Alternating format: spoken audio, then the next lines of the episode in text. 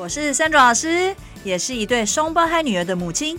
朋友常说啊，我有一个教育脑，也有一个商业管理脑。我想透过角色扮演的方式呢，邀请爸爸妈妈一起来聊聊教养的经验。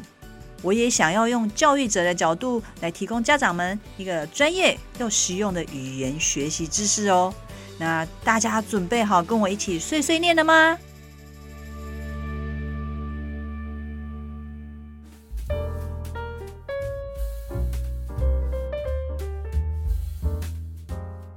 上一集我们聊到这段在家学习跟在家上班期间呢，家长和孩子在家里的一些状况哦，也分享了疫情对家庭啊、呃、产生的正面还有负面的一个影响。如果您的家里已经有在上学的孩子，那爸爸妈妈们，你们一定很担心这段时间孩子的学习该怎么办呢？那这一集呢，我们继续跟 Cherry 来聊聊如何在家帮孩子安排学习。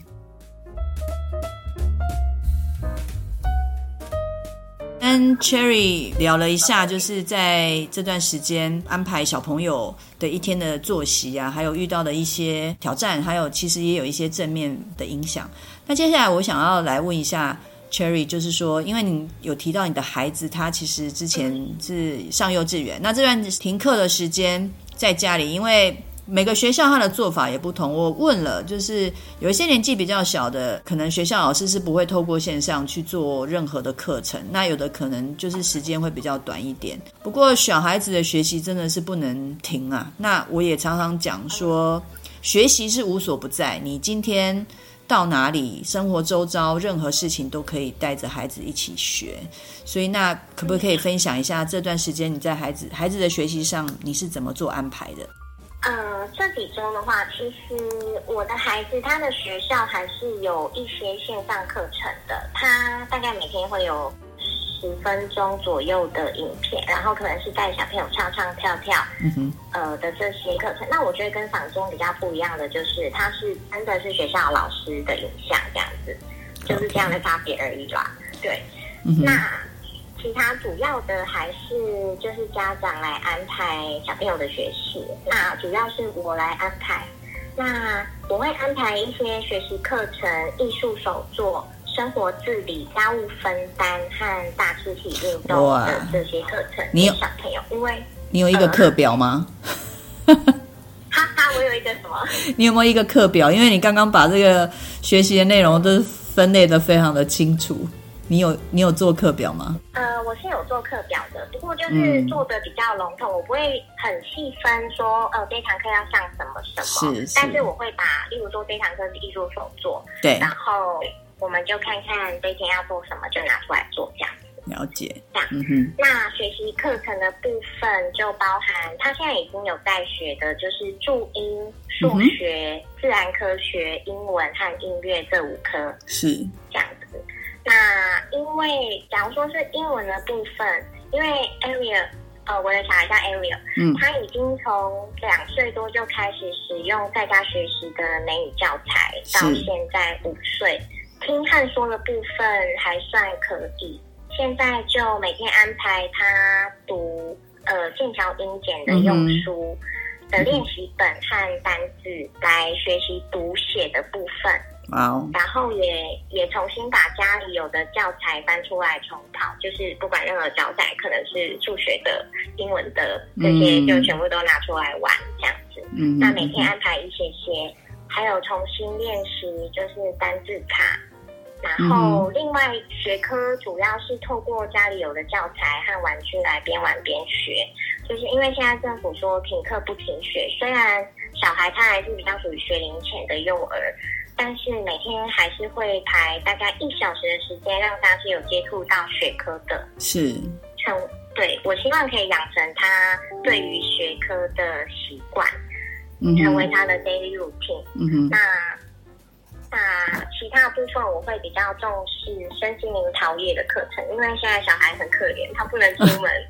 那 真的。对啊，我们就真的是没有让他出门。嗯。那每天都会有艺术手作，就是可能家里会呃买很多东西，会有纸箱子啊，然后拿出来做一些可能是绘本延伸的手作，嗯、或者是例如说端午节刚过，我们也会做一些端午节的一些呃 DIY 的部分，然后再来就是着重于大肢体可以出汗运动的安排，每天也要动一个小时。哇，真的好用心哦，真的。因为我觉得男孩子真的是他不流汗，他就会很暴冲。但很暴冲的话，嗯、像我们这么柔弱的女子该怎么办呢？就请爸爸帮忙喽。对。好，那刚刚讲的是学科，那在家庭的，就是说日常日常的那些呃生活上面的打理呢，会怎么做？上面的打理其实比学科还要重要。嗯，就是。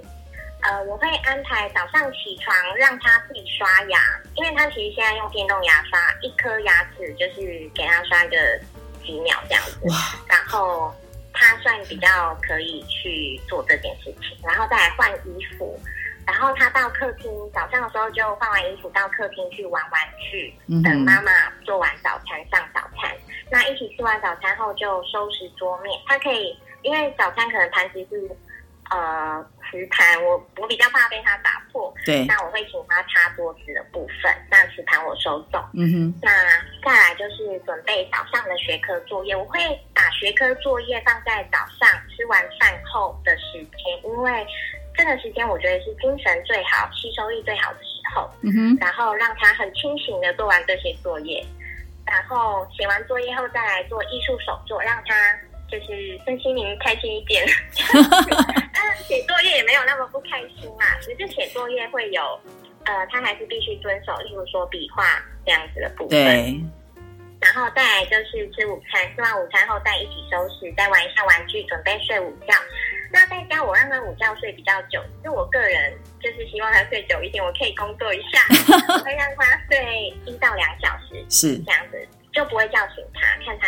就是一到两小时睡多久这样子，嗯哼。那午睡起床后就是他的大肢体运动的时间，是。那这个时间是我们全家一起动，可能就会做瑜伽或者是做一些运动这样子，嗯哼。那运动完后再继续呃学科学习，呃、嗯、这边的话学科学习早上是做比较需要去记忆的，譬如说是。呃，学这个单词啊，怎么怎么学这样。那下午的学科学习比较会是，例如说自然科学，他读完一本自然科学，例如说这一本是锹形虫的，他就会观察里面的锹形虫，然后把它画下来，然后再写出它的可能是结构部分，然后让他更了解一些，呃，不管是生物还是如果是自然科学部分，嗯呃，可能也做一下实验这样，就是这样子。然后晚上会一起准备晚餐。他现在可以做到的部分是帮我洗菜跟切菜。那他切的东西是比较软的那种，我不会拿真正的刀子给他切，我会拿嗯呃有点像是鱼排刀，不是了解是圆圆的那种，让他切。那他觉得他有参与到，然后晚餐也会吃比较多，这样，不然在家好像没有在学校吃的多。对，那他因为也动，因为。我觉得是活动量的关系，因为动比较少，所以这个在我们家也是一个问题。所以我常常觉得，可能变成因为动少，所以吃的也会比较少。但是我们还是会担心说，因为毕竟孩子还在长大嘛，所以营养均衡就变得非常重要。诶，那孩子对于这样的安排，他自己他有跟你说他他的感觉吗？其实我觉得小孩子。真的就像一张白纸，他蛮单纯的，就是父母怎么安排，他就怎么样配合跟接受。哎，因为我觉得这就是学龄前幼儿的一个算是好处吧，就是家长怎么排，然后我们排的算是。好玩，然后有它的道理存在。那我们大概先稍微跟小朋友早上起床的时候，或者是前一天晚上跟小孩说一下，我们今天要做什么，做什么，做什么。然后小孩就耶，今天要做什么，做什么，做什么，他很开心。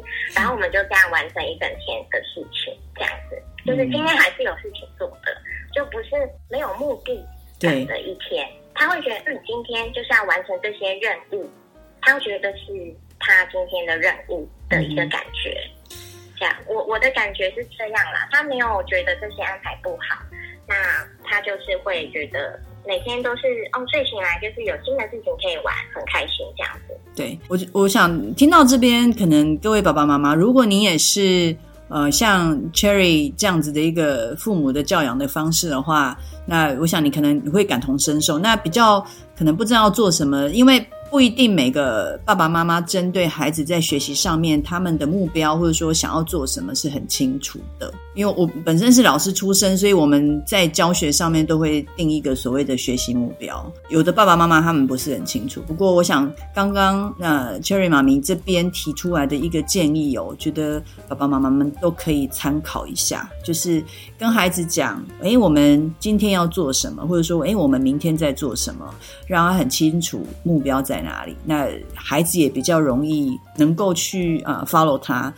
那年纪越来越大的时候，我的做法就会变成是反过来，我会让孩子告诉我说：“那你今天想要安排什么？”不过我会告诉他第一个大方向，就是基本上不能，就是要好好利用时间呐。那他利用时间，像以前我女儿，她也曾经跟我讲说：“妈妈，我就是要放空。”那放空。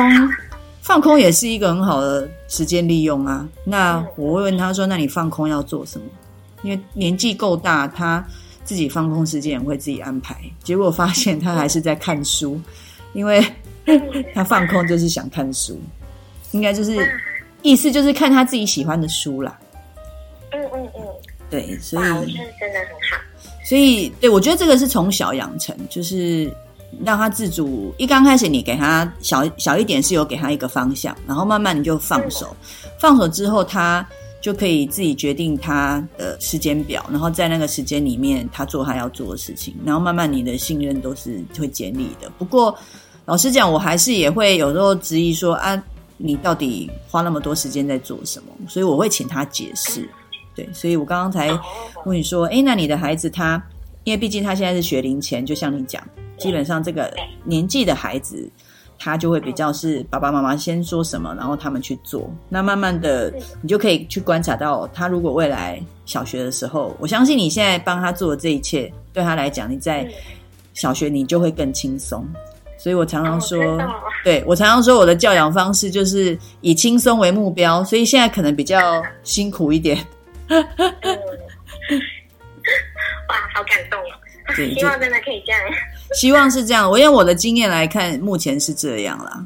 那嗯，嗯，这个这个就是也是需要前面的时间的付出，还有一个陪伴。因为有些爸爸妈妈比较没有办法，比如说在耐心上面，他没有办法去解释，或是说等孩子去把事情完成。我相信你，你也是为你刚刚有提到，是不是有提到说，就是要看孩子他的一个状况，你也不要给他太大的压力。这个哦，对对，呃，要因为每个步调不一样嘛。对不对？对，因为我觉得，呃，学龄前幼儿啦，以我自己儿子我的观察来讲，因为他个性也是蛮倔强的，有时候如果是叫他，呃，做他不想做的事情，他们现在一定会有不想做的事情，例如说出门前是之前要出门的时候，出门前我请他。呃，自己穿鞋子，他可能不想穿，就是不想穿。那我我不晓得他的原因是什么，他当下可能是情绪不好，或者是他就是不知道哪里不对劲了，他就是不想穿。那我觉得很多事情就是我们步调也不适合，就是太快速，或者是太逼迫他现在就一定要穿。那可能就是我们自己的 schedule 也不要排太紧。让他这一段时间是有一点反应空间的，那我们可能就是多给他一点时间，让他把鞋子穿上，这样子按着他的节奏来完成。那这些在家防疫这段期间安排的学习课程，我也不会排的那么满，可能就是早上一个学科，然后下午就是也在学一些，然后早上有一个创作的时间，那下午有个运动的时间，大概就是这样。那其实这些时间来讲，都还是有足够的。那我相信，习惯养成这种东西，小孩子的日后学习还有很长很长的时间，他一辈子都在学习，也不急于这个时候一定要买很多很多很多的东西。那我们每天帮他累积一点点一点点，其实一年三百六十五天之后，一年三百六十五天之后就已经学很多东西了。没错，没错。Okay. 这样子，对啊，嗯，那我觉得这算是我们大人能够给予他人生中算珍贵的礼物吧，就是习惯养成的部分。没错。好，那刚刚呢，我们也聊到，就是说这段时间在孩子的学习上面，我们 Cherry 这边也有帮孩子做了一些安排，然后有强调，就是养成那个生活习惯，其实还是很重要，因为我们不能因为说这段时间它是很特殊的，所以孩子的生活习惯就让它乱掉哦。这个我其实很同意，所以我在家里其实也有希望严格执行啦。不过孩子就是还是会有一些偷懒的状况，不过我们就是尽量喽。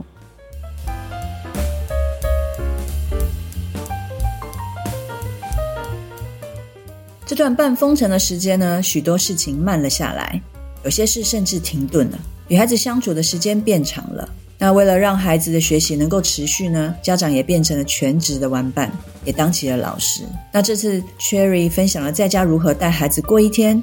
那其实呢，就是邀请孩子一起在家里过生活的日常之外，也安排了一些和学校学科相关的活动，还有手作的任务。另外，Cherry 也安排在家自学的英语课程。更不忘和家人一起动一动。这段时间呢，或许很特别，不过呢，我们建议啊、规律性的活动还是要持续。我认为我们的生活形态已经进入下个阶段，与人的距距离呢更近了，也更远。我们该好好利用这段时间，与孩子们一起学习，重新学习，甚至呢要改掉或放弃一些学习。希望这集的分享提供家长们一些实用的建议，与孩子在家也能丰富的过每一天。下一集我将与 Cherry 呢呢继续聊聊疫情对孩子本身还有教养方式的一个影响。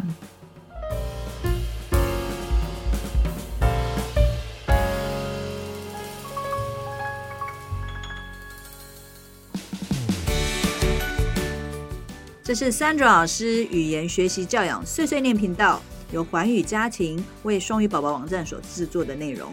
喜欢我们的内容，请按赞、分享与订阅。如果想要获得更完整的内容，请至双语宝宝网站阅读部落格文章，或到 YouTube 频道搜寻 Sandra 老师或是语言学习教养碎碎念的关键字，与我们分享你的教养问题，我们一起学习，陪孩子成长。